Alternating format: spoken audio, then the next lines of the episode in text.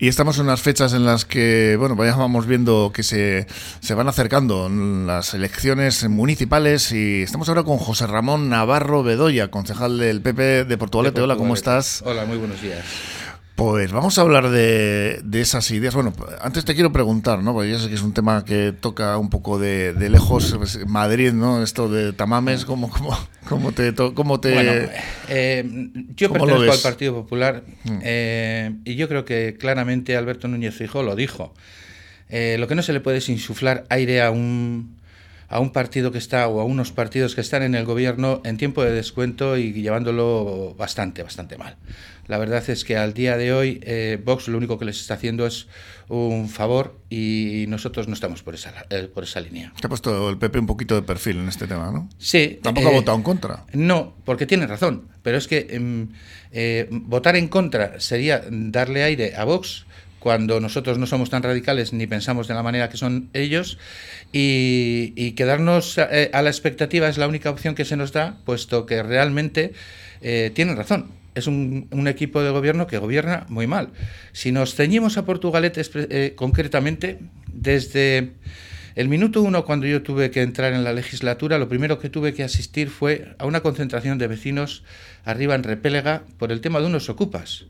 En aquel momento el Partido Popular puso una carpa para solicitar firmas y ayudas para mandar a Madrid y que se solicitase el cambio de una normativa que pudiese, de alguna manera, eh, defender al, ciudadano y no estar el ciudadano defendiendo algo suyo, porque eso es la ley del talión y al final crean problemas. Después nosotros hemos visto que eh, al día de hoy todavía no se ha hecho nada, hemos hecho varias propuestas, seguimos exactamente igual. En cuanto a, al cernirnos a lo que corresponde al ayuntamiento, nosotros presentamos tres, tres líneas de trabajo. Una, la seguridad. Lo primero que hemos solicitado es un mayor número de agentes que efectivamente se van a, se van a incluir en breve plazo, pero se, se incluyen menos de los que realmente se necesitan. Es decir, si contamos los que se han dado de baja, necesitaríamos más de 12. Con lo cual, los 8 que se van a incluir ahora, lo único que vamos a hacer es que durante los próximos años que se nos jubile la gente, tengamos que meter interinos que no pueden trabajar por sí mismos y que van a tener que ir con un, eh, por decirlo de alguna manera, eh, un, veterano.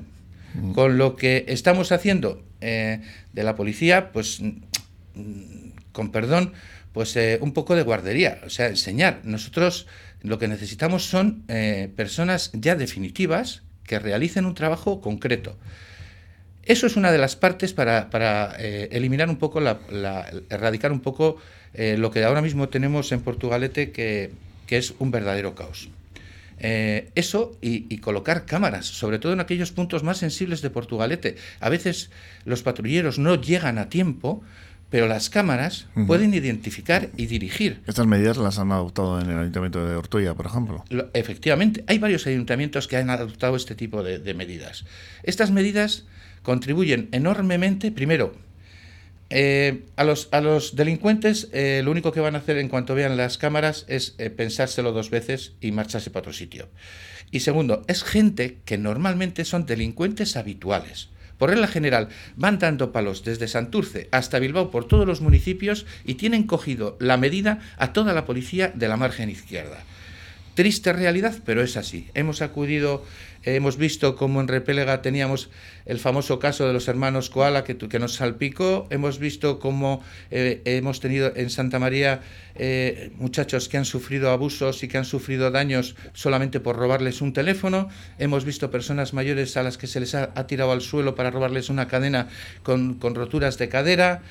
Y, ya no entro eh, a valorar el número ingente de comercios que han sido eh, asaltados en Portugalete, farmacias, supermercados, tiendas de ultramarinos, tiendas de pan, hasta cinco y seis veces en un mes. Unas auténticas barbaridades. Y en las calles principales de la villa, con lo cual creo que una de las medidas más sencillas es poner cámaras, primero para eh, evitar que se pueda producir y si se evita, poder identificar a las posibles personas que hagan ese, ese daño. Esa sería una de las primeras... Eh, em, esa sería la primera eh, em, parte de, nuestro, de nuestro proyecto. La segunda nosotros recientemente hemos apoyado, hemos apoyado eh, la aprobación de la ampliación de un 25% en las ayudas a la cotización de la hora para, para los servicios de, domicilios, eh, personas que normalmente suelen ser mujeres, eh, hay, hay profesiones en las que las mujeres sobresalen más por una u otra razón, y en este caso una de las muy, maneras muy buenas de, poder reducir el paro en Portugalete y sobre todo el paro de mujer sería que nosotros directamente eh, pudiésemos dar trabajo a esas empleadas, o bien por, mediante una creación de una empresa paralela, como puede ser Surposa, que en estos casos eh, podría inclusive, podría llevarlo, puesto que nos ha hecho trabajos no solo de obras de rehabilitación del casco histórico, sino obras de, otro tipo y podría perfectamente incluirse dentro del, del departamento de Surposa una parte que se dedique exclusivamente a este tema. Este tema eh, lo, que se, lo, que, lo que busca es eliminar, por un lado, la guerra existente entre las empresas y las empleadas que ahora mismo están en huelga porque no cobran el salario o, no, se, les llega a pagar el salario realmente que se debería. Y esto les permitiría, eh, primero, que la, la, población de Portugalete o las mujeres de Portugalete pudiesen dar un servicio próximo y de calidad evitando así o reduciendo así el número ingente de personas que tenemos ahora mismo en la lista que pasa de los 2.600 de las cuales el 65% son mujeres. Yo creo que esa, esa es eh, una de las, lo he dicho en varias ocasiones en los plenos, que se tengan en cuenta, que creo que es una muy buena manera de poder eh, reducir nuestro paro y creo que eh, la línea por la que se debe de seguir es esa. Bueno, la, tercera, la tercera vía, nosotros hemos visto en reiteradas ocasiones terrenos y espacios donde se puede colocar o construir viviendas. Eh, lo que corresponde al, grupo del Roble y a la gente de Federico Martínez, ahí arriba en Repélega, es una lucha constante eh, que el ayuntamiento tiene con una parte de los vecinos. O sea, el, enfrentamiento entre los vecinos del Roble y los vecinos de Federico Martínez lo ha, eh, promulgado el propio ayuntamiento. O sea, los proyectos que se han realizado en esa zona son 400 o 500 viviendas que en su mayoría van, literalmente a dejar en un bocho los, dos bloques de viviendas de Federico Martínez. Una, verdadera aberración urbanística. Y les deja el SUM 2, que es donde se encuentra la gasolinera y los vecinos del Roble, de cara al gobierno vasco para que construya viviendas de tasación o de venta libre. Ese tipo de situación lo único que genera para nuestro pueblo es más cemento y más hormigón. No tiene futuro. Nosotros tenemos un número de, viviendas vacías muy grande.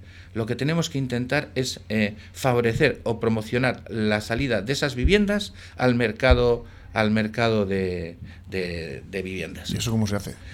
Bueno, primero, si el ayuntamiento se compromete, porque todo tiene que estar de acuerdo a una fórmula muy sencilla.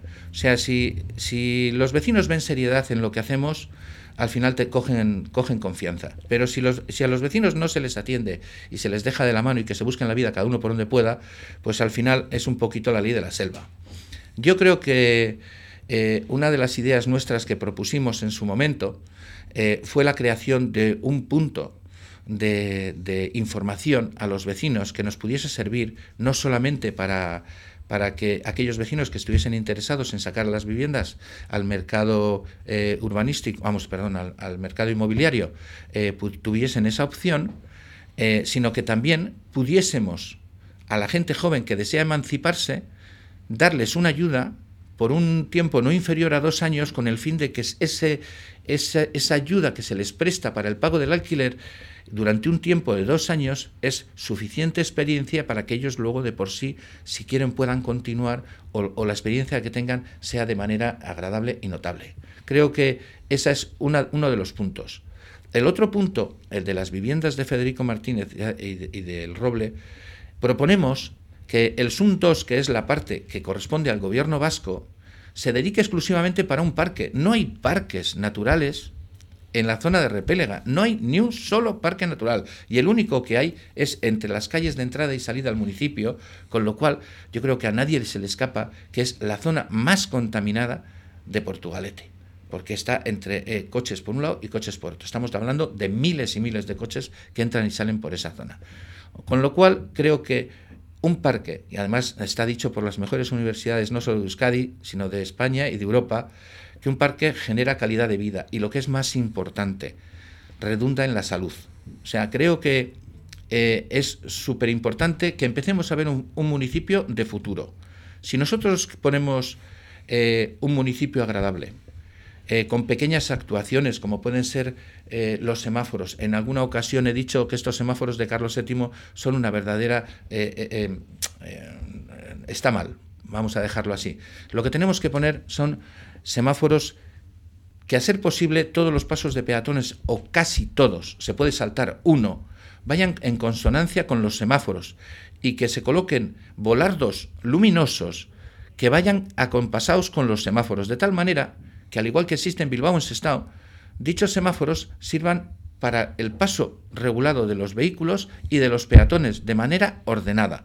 Hoy los vehículos andan eh, salteándose a los peatones y los peatones andan a veces eh, un poquito con miedo porque saben que en cualquier momento les puede pasar. Van mirando que no se atreven. Entonces, yo creo que estas cosas se deberían de hacer. Son pequeñas actuaciones que se deberían hacer. Por finalizar un poquito, el José Ramón, ¿cómo has vivido este año pasado, ¿no? el año del 700 aniversario? Bueno, el 700 aniversario ha sido una muestra muy clara, muy clara, de que cuando queremos hacer las cosas somos capaces de hacerlas bien. Portugalete eh, y sus componentes, todos los vecinos, hemos sido capaces de, dar lo mejor de nosotros para poder llegar a, celebrar un, evento tan, tan importante. ¿Qué podemos sacar que no han sido capaces de sacar el equipo de gobierno? Nosotros hemos dicho siempre que si uno eh, alquila en, Carlos VII un local le va a costar a 2.000, pero si lo alquila, pues no sé, en una calle periférica del municipio le va a costar a 500. ¿Cuál es la diferencia?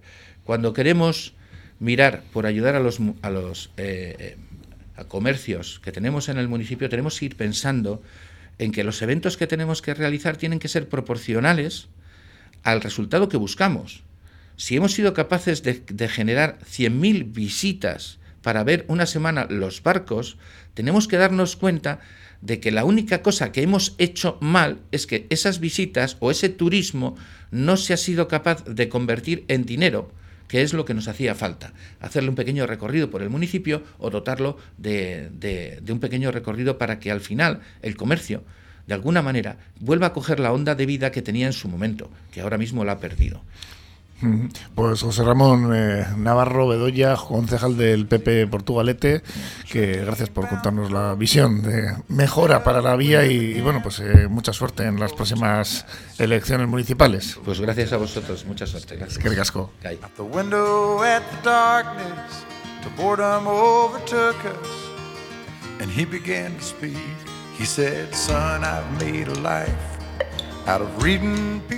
Y nos despedimos ya por hoy en Cafetería con Kenneth Donald Rogers, más conocido como Kenny Rogers, este cantautor y actor estadounidense, fue considerado una leyenda de la música country y vendió más de 100 millones de discos en Estados Unidos, de los cuales obtuvo 24 números uno, nada más y nada menos, y más de 100 más de, perdón, 50 canciones en el eh, Top Country, Top 40 Country y tres premios Grammy. Así que con eh, este tema, el más conocido de él, de Gambler, el jugador, os decimos eh, enviar arte. Mañana estaremos aquí con la tertulia, con más entrevistas, ya sabéis, en Porto Radio, en 105.7 de FM, en Cafetería. Enviar arte, agur.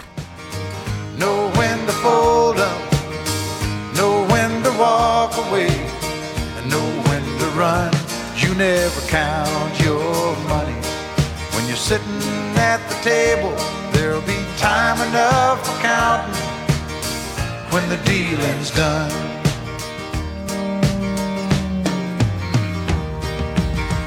Every gambler knows that the secret to surviving is knowing what to throw away, knowing what to keep. Cause every hand's a winner and every hand's a loser. And the best that you can hope for is to die in your sleep. And when he finished speaking, he turned back toward the window, crushed out a cigarette, faded off to sleep. And somewhere in the darkness, the gambler he broke even. But in his final words, I found an ace that I could keep. Got to know when to hold up, know when to fold up, know when to walk away, and know when to run. You never count your money when you're sitting at the table. There'll be time enough for counting when the dealing's done. You got to know when to hold